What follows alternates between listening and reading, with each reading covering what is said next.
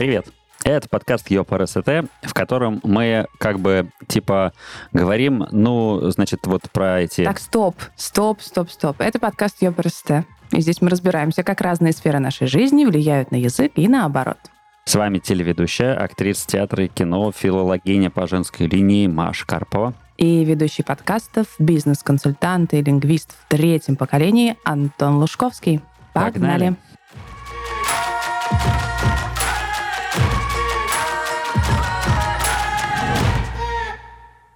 Зум-колы — популярный вид созвонов, который заменяет нам метапы и собрания в тесных кабинетах, заодно помогает э, встречаться с удаленными коллегами. А сегодня мы поговорим о том, как вести себя во время звонка, как правильно доносить свою мысль и не перегнуть палку со смолтоком. А еще, конечно, разберемся в том, э, как лексика зум-колов влияет на чистоту русского языка. Я попробую приоткрыть э, тайну. Этот подкаст тоже записываем через зум-кол. И сегодня у нас в гостях Дарья Харченко. Дарья — тимлит креативной команды в студии подкастов Фрэнд Барн. И Даша ежедневно проводит как минимум две встречи в Zoom. И она настоящий специалист во всем, что связано с аджендами, синками, и АМА-сессиями и прочими непонятными словами, Даша, привет.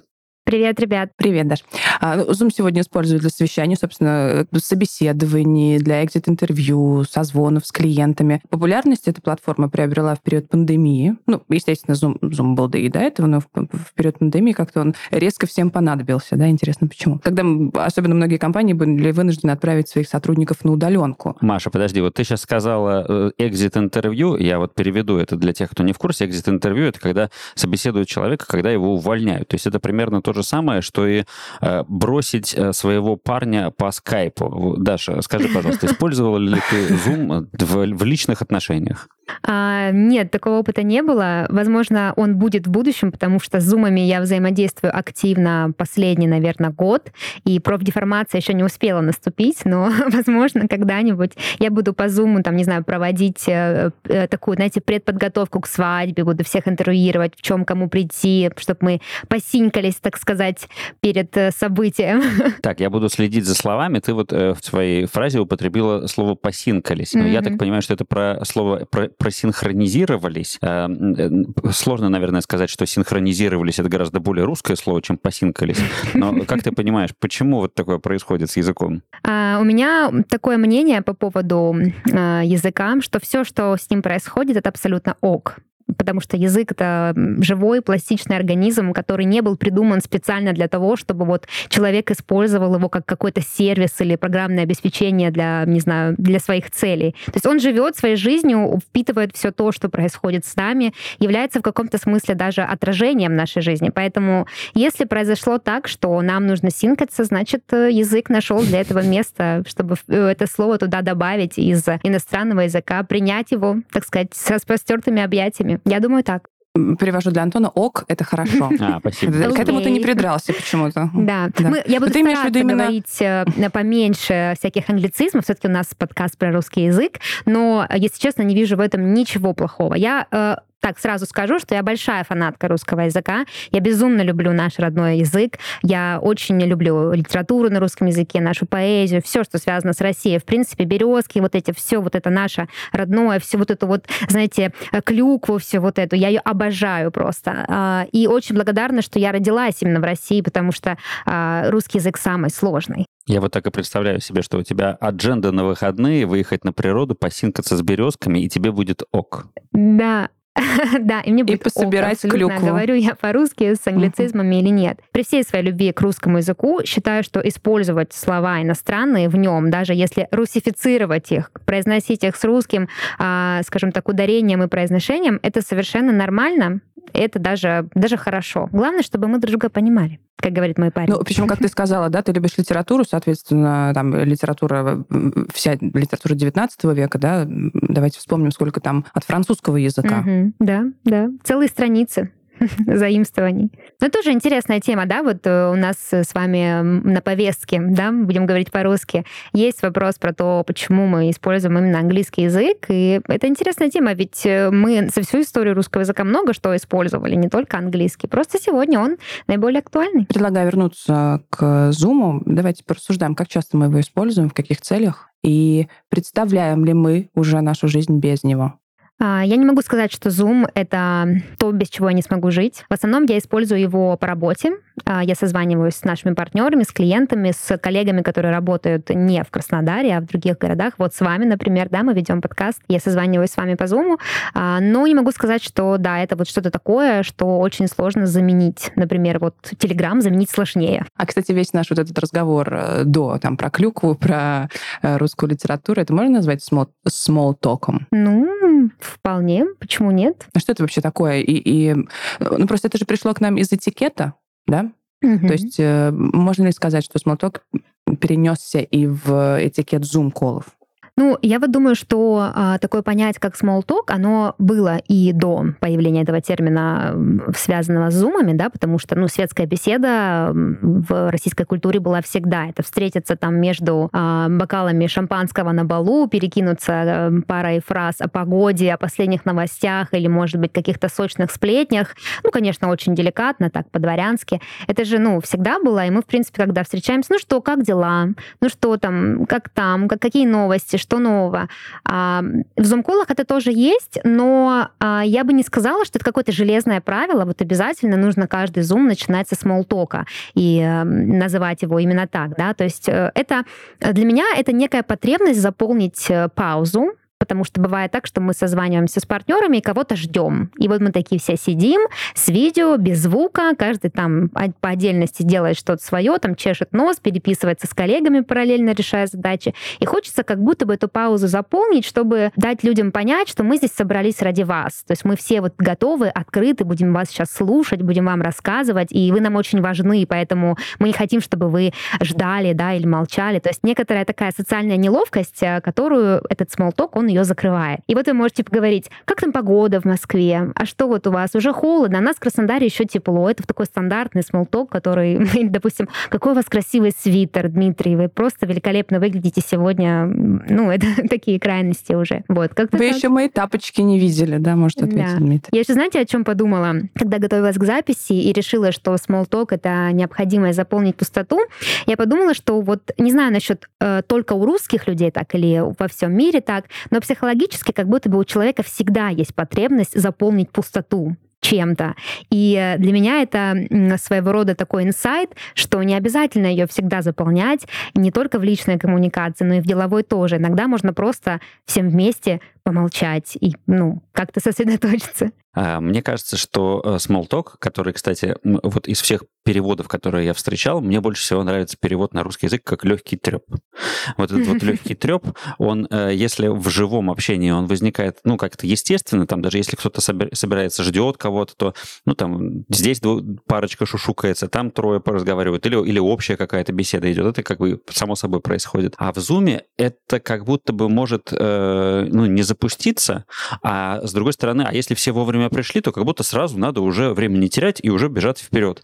А вот эта вот важная функция такой легкой сонастройки и вот какой-то синхронизации, синка, да, она вот не происходит. Поэтому э, этот вот э, самый легкий треп нужно, получается, включать, э, ну, следить за тем, чтобы он был. В некотором смысле это важно для коллектива. Какое красивое ты слово использовал, сонастройка. Оно мне очень нравится, намного более красивое, чем синк. Давайте его использовать. Запишем себе. А почему, мне кажется, так происходит? Потому что э, ведь, эм, там, не знаю, с близкими людьми, с которыми обычно очень легко завести разговор, мы же не разговариваем по зуму. Правда же? Да. Вот, скорее всего, Zoom это всегда коллеги, какие-то знакомые, ну, такие не близкие люди. Поэтому тут боишься сказать что-то не то. Ну, в том-то и дело, что Ляпнуть. small talk — это все таки наверное, инструмент более формальный, чем неформальный. То есть это попытка сделать формальное чуть более неформальным, да, то есть добавить э, какой-то уютности, жизненности в то, что призвано быть там четким, строгим по каким-то правилам. А, поэтому легкий треп, да, наверное, в жизни, а в рабочей среде все таки это будет small talk. вот, то есть дать немножко пространства как-то сонастроиться. Очень красиво, мне прям очень нравится. А на какие темы категорически нельзя вести small? Сложно сказать. Наверное, что-то, что требует какой-то подготовки глубокой. Допустим, если вы сейчас начнете спрашивать меня там про мою личную жизнь или какие-то вопросы очень такого философского характера, возможно, я залипну и э, надолго уйду в себя, буду размышлять. Мне кажется, что политика не самый лучший вариант для talk, потому что здесь можно начать спорить э, или кому-то испортить настроение. Вот. Поэтому что-то, что... Вот, в принципе, все, что с незнакомым человеком вы не стали бы обсуждать на первой встрече, мне кажется, не стоит обсуждать и на смолтоке, даже если вы знакомы. Религия, да, наверное, mm-hmm. туда же, конечно же, но это, это уже какие-то общие правила, не только для смолтока. А давайте еще поговорим про слова, которые часто можно услышать во время созвонов. Адженда. Mm-hmm. Классика. Follow-up. Например. Да, есть такое. Approve. Апдейт. Так. Это, это начинает напоминать такой, такой бинго, знаете, когда надо за, за, поставить галочки, когда услышал все эти слова, значит, да, точно да. зум Точно был зум да. Или, да. или нет, approve, тебе на В. На В. Ну, действительно, такое большое количество слов, которые, может быть, э, для, для, для меня, э, ну, они звучат как родные, да, а для неподготовленного человека, там, условно говоря, для моей бабушки, да, она, конечно, в ужасе будет. Как часто твоя бабушка ведет зумколы?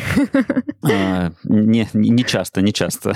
Тогда для нее нормально не знать этих слов. Я вообще должна признаться и вам, и нашим слушателям, что я крайне редко использую именно вот эти слова. То есть я знаю, что они есть, я часто слышу их от своих коллег. У меня иногда бывают созвоны, на которых я а, не совсем все понимаю, потому что человек говорит на вот этих терминах. Но все равно в воздухе витает какая-то общая а, цель да, нашей беседы, какой-то, какие-то общие смыслы, какой-то социальный контекст, который есть у нас у всех. И так как я человек, который знает английский хорошо, я примерно понимаю, что человек имеет в виду, и запоминаю, что, ага, это слово люди используют просто вот так, как «здрасте», они его выкидывают как слово «например» или «вот», в общем, они их вкидывают просто в свой диалог, и с этим им комфортно абсолютно. Но, опять же, я вот смотрю на эти слова, фидбэк, да, там, approve, ну ладно, approve, допустим, пошерить. Это же не только слова именно э, деловых переговоров, да, деловой переписки, зум-колов. Это употребляем не только во время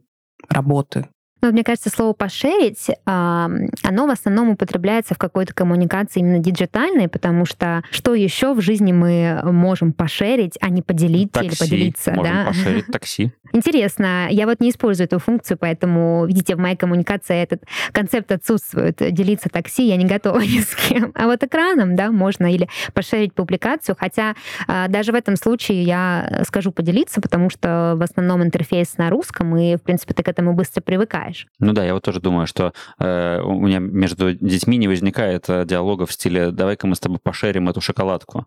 Э, Все-таки говорят «поделим». Шерить это хорошо. Вообще слово фидбэк очень классное, я считаю. А, да, у нас есть прекрасный аналог, да, обратная связь, но фидбэк иногда очень хочется употребить, что вы мне дали неадекватный фидбэк, дайте, пожалуйста, там, более конкретный, там, корректирующий фидбэк, там, не знаю, осуждающий, критикующий. Это прикольные, прикольные термины. И еще есть прекрасное слово отзыв. Но я бы сказал, что здесь скорее появляется иногда э, э, слово ос вы мне дали хорошую ос. А, то да. есть вот в, в стремлении сократи, сокращению, чтобы говорить поменьше и покороче, да, обратная связь — это длинное слово, фидбэк покороче, но самое короткое — это ос. Да. ОС? Или ОК. Да, обрат, обратная связь, ОС. Да, такие сокращения встречаю, да. А еще, знаете, бывает прикольно, когда общаешься с клиентами тоже в такой корпоративной среде, и они э, мало того, что используют англицизмы, они используют сокращения, иногда делают ошибки, или у них есть автозамена, и ты э, получаешь сообщение на выходе, и сидишь и декодируешь его буквально, что клиент хотел сказать, что здесь было на месте вот этого странного слова. Такие дела. А я вот представила, а, точнее, я предлагаю вам представить, в какой-нибудь англоязычной стране, да, сейчас эм, записывают вот такой же подкаст, угу. только об английском языке. И что они обсуждают? Получается, что в английском-то нет никаких заимствований деловой переписки. Вот мне интересно. Конечно, нет. Ну, вы же английский, что с него взять? Это, это знаешь, как в той, в той шутке, когда э, мужчина лежит в, в постели такой, не может заснуть и думает, получается, что для англоязычных людей вороны все время летают и говорят «машина, машина, машина». Ну вот из этого разряда, да. Просто это правда интересно. То есть, получается, у них вообще нет никакой проблемы. Получается, Они используют тот язык, на котором они и в жизни говорят, и в деловой переписке, и в деловых Ну, переговорах. у них есть много своих приколов. Э, Они очень любят аббре- аббревиатуры и всякие разные слова. Они сокращают до невероятного набора букв, которые, которыми вот так и общаются. Там, что там, от- отошел от клавиатуры, там, лол, кек и все такое. Все это у них есть. Только да. Ну, может быть, они, не знаю, на своих зум-колах там спрашивают что-то про блины, про дешубу, борщ или что-нибудь в этом духе. Ну, это да. Ну, этому есть причина вполне логичная. Английский язык — это язык международный, и помимо а, людей, которые живут там в Великобритании или в США, очень многие люди на нем говорят. И очень а, многие термины, а, да, которые там пришли из латыни, например, они на английском языке звучат примерно так же, как и на латыни. И так как э, вся вот эта бизнес-среда, она формируется на международном уровне, мы эти слова просто принимаем как некую терминологию, а нежели просто вот, ну, такое классное слово, давайте его возьмем, вот, и будем все его говорить. Это просто проникает э, во все, в разные сферы, разные страны, и люди просто берут и используют как некий такой уже готовый мануал. Мануал, кстати, тоже вот такое слово. Как э, вовремя ты упомянула блины. Я, я честно говоря, после блинов предлагаю- уже все перестал слушать, я не могу ни о чем больше думать. Я предлагаю не поесть, а провести все-таки небольшой смолток. Как вы на это смотрите? Давай. Я за. В русской кухне есть блюда, названием которых нет аналогов ни в одном языке мира. Вот те же блины, да, они есть только в русской кухне, тонкие, кружевные, которые вот так вот... И помню, что мама мне рассказывала, что вот качество блина, значит, отличается тем, что вот если вот так вот э, поднять, то вот, э, значит, видно практически все на просвет. А, Вот. а, И они очень сильно отличаются от тех, э, что приготовлены, например, по традиционному французскому рецепту крэп, да, Мгм. по-моему? Там, смотри, это, это, это больная тема. Я давай себе сейчас расскажу, потому что блинчики это та вещь, которую очень любят, конечно же, дети. Ну, вот мои дети любят блинчики. И вот на Бали это же всегда была история с тем, что они хотели блинчики. Мы приходили, там было написано pancakes, и панкейки были такие толстые, как оладушки. Да. Крепс, да, тоже есть, но это, это ближе. Но самые лучшие, конечно же, это в тех э, ресторанах, которые э, с русской кухней, и там они и называются блины, и там, Мгм. собственно, местная, местный став, и э, совершенно спокойно принимают у тебя заказ на блины, на шуба, на, на квас, э, э, на... э, Борщ. а- окро- а, борщ, Окрошка, окрошка, а, оливье, вот все, все, все это те слова, которые они совершенно спокойно тебе произносят, вставляя их в свою английскую речь, на которой они говорят. А пирожки? Пирожки реже.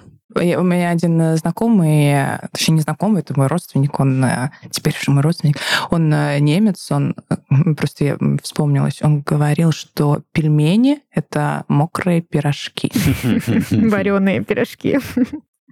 Мокрые Ну, вареные да, пирожки, да. пирожки иногда. Я вот и думаю Квас про блины, что не то чтобы даже, не только, вернее, слова такого нет в английском языке или в других языках, нет даже такого, ну, блюда, то есть это все заимствование русского блюда, то есть вот, такой, вот этот блины, само слово, это только русский блин, потому что капкейк или кр- крэп — это вообще совсем другой рецепт, совсем другой внешний вид, а, это вообще все не то. Только блины И уж могут точно быть. не с луком и яйцом. Ну, С мясом. кто на что гораст. Э, Квас еще тоже, да? Да. Квас. Ну, квас, да, много разных рецептов. Кефир, вот я тоже сейчас вспомнила. Это же кефир, он и есть кефир. То есть, э, если он и где-то продается, там, не знаю, на Западе, потому что это бывает редко, то это все равно называется кефир. А, Кстати, да, я слышала от своей подруги, которая очень много путешествует, что в Европе а, нет как такового кефира, и сметаны тоже у них как таковой нет. То есть они чем-то там, можно какой-то йогурт купить специальный, который похож на сметану, там, без сахара, но вот что такое сметана, э, им непонятно. Ты не можешь. И сырки, Слушайте, кстати, как- глазированные, у них Вот. все супер замороженные и невкусные. Вот, я Как как, же раз плохо им хотел сказать, там. что э, вот у нас, я знаю ребят, которые на Бали наладили производство молочных продуктов, и в том числе сырков, и они прекрасны. Но э, я когда-то давно работал в крупной западной шоколадной компании, и когда менеджмент приезжал к нам, ходил по магазинам, изучал, как у нас тут продается продукция, их больше всего интересовали именно сырки потому что это было для них что-то очень диковинное и перспективное. Но, видимо, они так и остались в основном на нашем рынке. Так и есть. Кстати, холодец. Я mm-hmm. в, в Петербурге Тоже. это студия называется. Вот э, есть э, винегрет, э, есть оливье, а еще есть греческий салат. И вот смотрите, эталоном делового этикета всегда считался греческий. Главными чертами греческого этикета можно назвать мягкость, деликатность, то, что собеседников там обычно не перебивали, но это вот то, что до нас дошло из источников. Все терпеливо слушали, что они скажут. И вот из античной истории к нам пришли правила ведения бесед. Например, не принято публично обвинять третьих лиц. И, Даша, вот ты как считаешь, э, насколько мы придерживаемся в зум-колах этих э, правил э, сегодня? Вот как у нас деловое общение трансформировалось со временем? Можно ли осуждать третьих лиц публично? Ну, конечно, осуждать третьих лиц на созвоне это не очень хорошо, как и в жизни. Мне кажется, что вот э, эта идея про то, что Zoom-call, он обладает какой-то вот особенной магией, э, это, ну, небольшая иллюзия, а, может быть, для людей. Потому что, по сути, а, все, что мы делаем в жизни, все, что мы и так бы делали на работе, мы просто это все переносим в цифровое пространство. Нам просто так удобнее. Поэтому вот э, этикет существует, да, там в бизнес-среде, в деловой среде, в формальной, скажем так, среде. А он также переносится и в новое пространство, в котором мы вот живем. Технологии нас э, заставляют развиваться в новом качестве. Не знаю насчет греческого, Антон, этикета, насколько мы его соблюдаем, а, но я э, знаю, что вот в английском языке, например, у них очень четко с этим. У них есть правила деловой переписки, есть правила официальных и неофициальных э, писем. В принципе, есть formal, informal э, контекст. Да? А в России мы э, более лояльны к этому, более э, пластичны. То есть мы можем позволить себе в общении с коллегами какой-то такой неформальный подход. Там наши вот эти пресловутые «пойдемте в баню, там обсудим какие какие-то бизнес-проекты. То есть все зависит от э, уровня близости вас, да, с вашими партнерами, с вашими коллегами. Плюс появилась такая прикольная штука, как tone of voice, да, э, даже не знаю, как это на русский так емко сказать, эм, ну, какой-то стиль общения принятый да, в определенной компании. И сейчас очень много молодых, диджитальных, современных компаний, которые практикуют в своем деловом формальном общении язык общения неформального, и это тоже нормально. И на Zoom они приходят с э, океями, с синками, с апрувами, с всякими разными приколами, с кринжом и прочими штуками.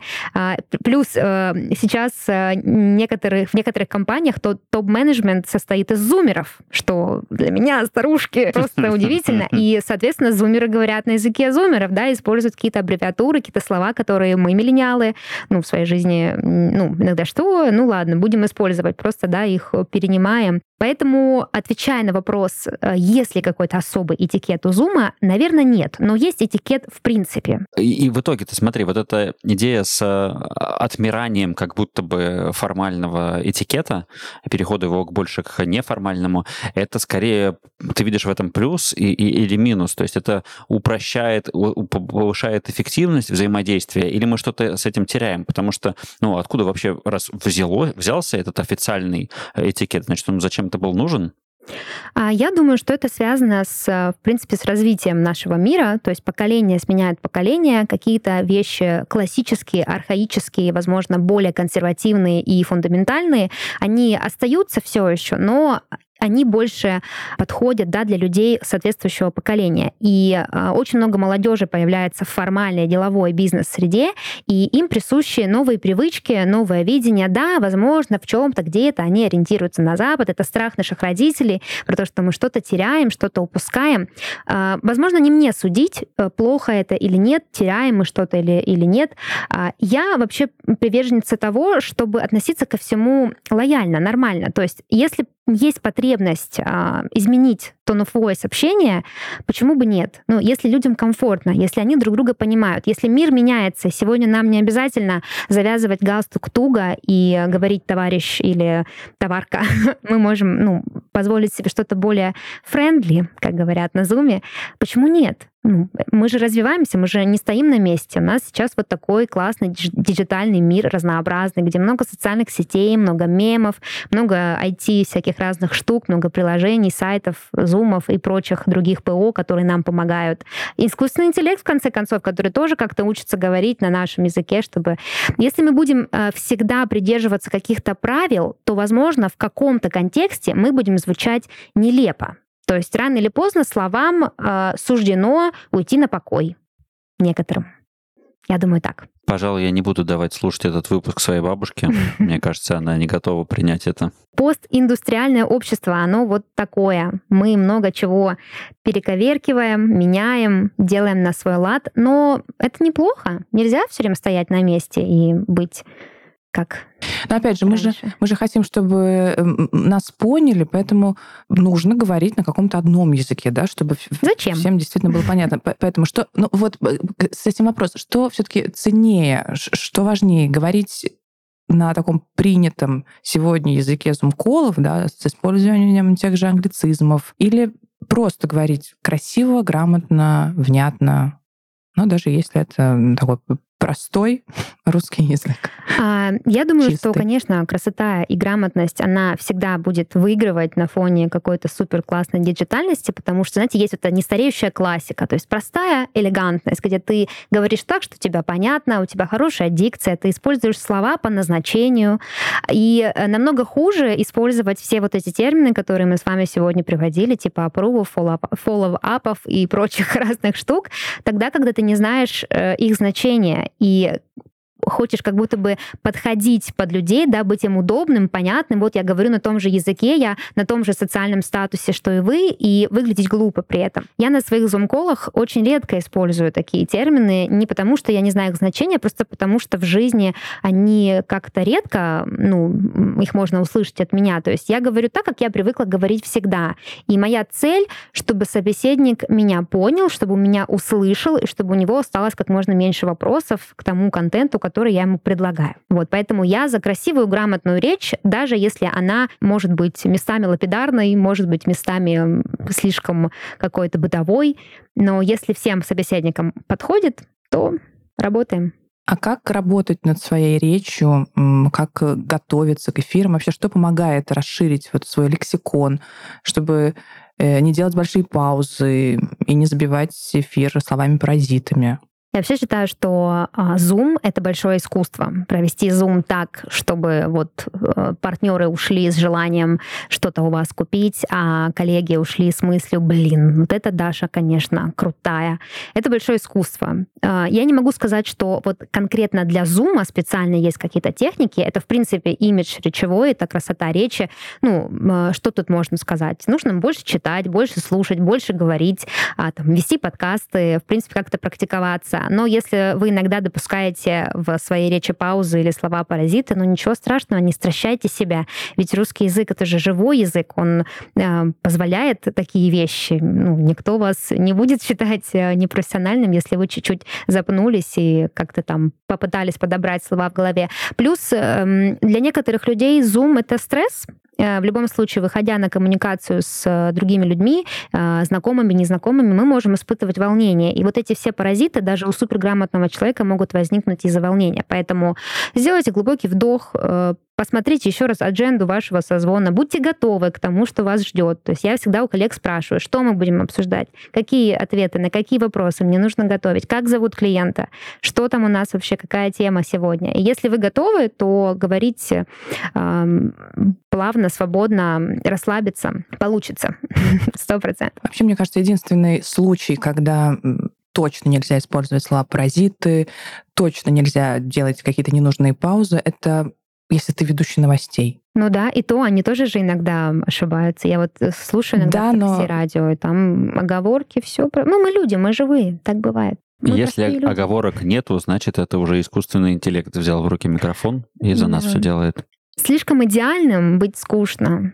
Язык это доказывает, что в нем тоже есть огрехи. У меня есть забавная и одновременно постыдная история про меня, о том, как я однажды оговорилась во время зум-кола с партнером, с клиентом.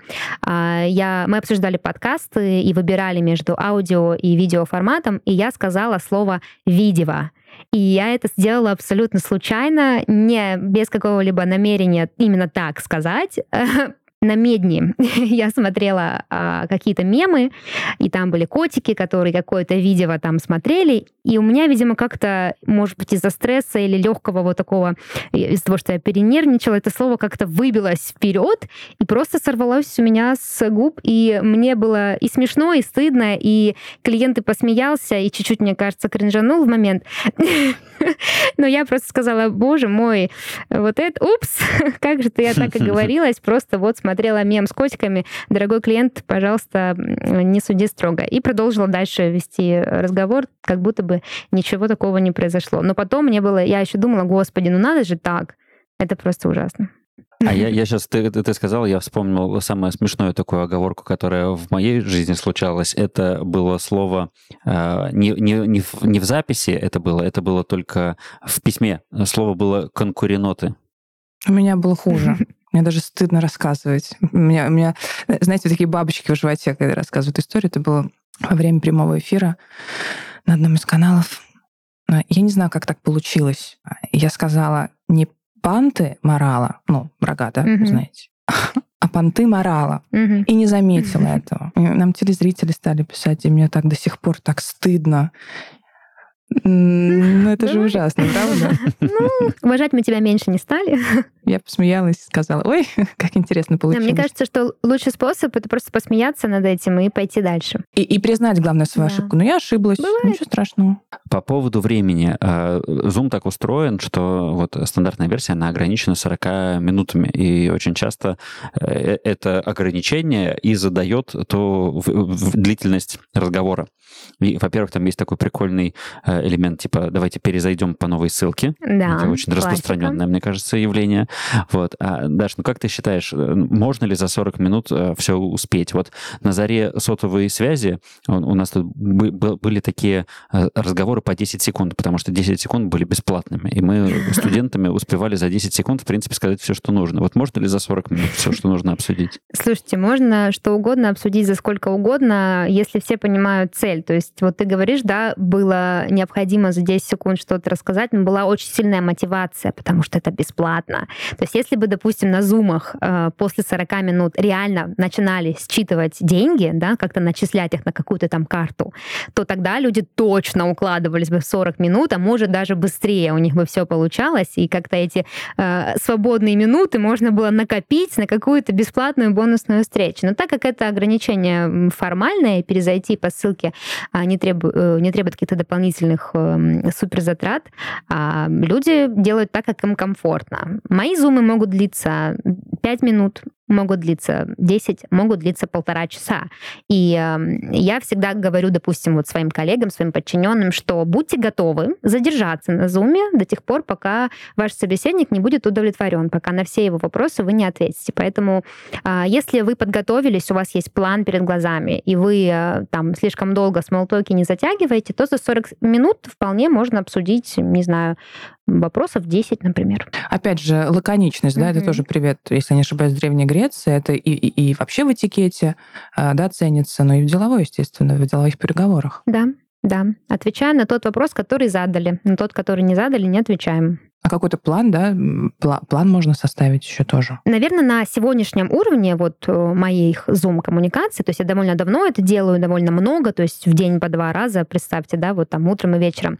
А мне какой-то суперплан сейчас не требуется. То есть я, э, во-первых, есть определенные скрипты, которые мы используем в разговорах, да, то есть я знаю, что если мне зададут вот такой вопрос, я, скорее всего, скажу вот это. И из-за того, что ты повторяешь это из раза в раз, а, эта информация подается довольно лаконично и быстро. А, если какие-то незапланированные вопросы, и на них я начинаю искать э, ответ в моменте. Но так как я всегда стараюсь э, расширять свой кругозор в, в своей профессиональной деятельности, э, я стремлюсь к тому, чтобы на любой вопрос клиента ну, знать ответ хотя бы своими словами. Вот. Но есть очень удобная вещь, она называется «Если не знаешь, что сказать клиенту, скажи, что тебе нужно посоветоваться с коллегами». Я вот еще э, подумала про пунктуальность. Мне вот кажется, вы поправьте меня, если вы э, считаете по-другому, что тайминг, да, та же пунктуальность, она вообще в зум-колах, в онлайн-встречах важнее, чем при очных встречах? Пожалуй, да, потому что люди выделяют свое а, рабочее время на то, чтобы провести Zoom. Не, не просто, да, вот вы встретились в кафе, а именно эта встреча деловая. Часто а, мы, еще одно, кстати, слово, еще один англицизм называется слоты. Часто мы забиваем у клиента какие-то слоты и а, выделяем а, свои. То есть, допустим, у меня много созвонов, много поступает запросов, и я уже тоже являюсь человеком, который выделяет слоты для других людей. Поэтому, да, важно не опаздывать. Кстати, я вспомнила еще очень классную вещь э, касательно этикета именно зум-колов. Для меня, например, очень важно, критически важно, чтобы все собеседники, которые приходят, допустим, с моей стороны, да, то есть со стороны ну, нашей компании, были с включенными камерами, чтобы можно было... А, это некий такой жест уважения к собеседнику, и если, допустим, ты не можешь включить камеру по какой-то причине, я выбираю всегда предупредить своих собеседников, заранее перед ними извиниться, что я сегодня без камеры, там, по, по разным причинам я заболела или нет возможности, там, интернет слабый. Всегда предупреждать, что какие-то накладки технически есть со твоей стороны. Вот. Поэтому этикет все же есть. Окошки. Есть окошки. прекрасное слово для замены слота. Окошки. Какие окошки, у тебя есть окошки Оно какое-то такое слишком няшное, как будто бы. Ну, закройте окошко, пожалуйста. А тут э, вот свободные слоты. Вот эти термины, они обладают каким-то флером... А, деловой колбасы. Деловой колбасы, да. То есть, используя эти слова, ты как будто бы становишься чуть более значимым. Важным, да. И, возможно, люди на каком-то подсознательном уровне э, поэтому так тяготеют к этим словам. Я тоже грешу. Есть какие-то правила, как завершать беседу в Zoom? Касательно наших, например, зум-колов в нашей компании, а, у нас есть правило, что мы всегда резюмируем сказанное. А, все должны уйти с созвона с четким пониманием, кто что должен сделать после него, а, кто за что ответственен, и точно проговорить э, все, что было сказано кратко, чтобы никто не забыл. Да? То есть вот, чтобы клиент видел, мы уделили внимание всему, что он сказал, мы все услышали, все зафиксировали. Я обычно в конце желаю хорошего дня, благодарю за потраченное потраченное время и просто говорю до свидания, увидимся там, до встречи, хороших выходных и так далее. Ну что же, в качестве резюме сегодняшнего эпизода я позволю себе зафоллоуапить. Э, это все цитаты, я надеюсь, вы заапрувите такой мой подход. Э, русский писатель, э, мыслитель, философ и публицист, а также один из самых читаемых писателей в мире Федор Михайлович Достоевский сказал, Лишь усвоив в возможном совершенстве первоначальный материал, то есть родной язык, мы в состоянии будем в возможном же совершенстве усвоить и язык иностранный, но не прежде. Ну да, кто мы такие, чтобы спорить э, с Федором Михайловичем? Бескомпромиссный гений. У нас в гостях сегодня была Дарья Харченко, тимлит креативной команды в студии подкаста Фред Барн. Дарья, спасибо большое. Спасибо вам, ребят, за ваше время.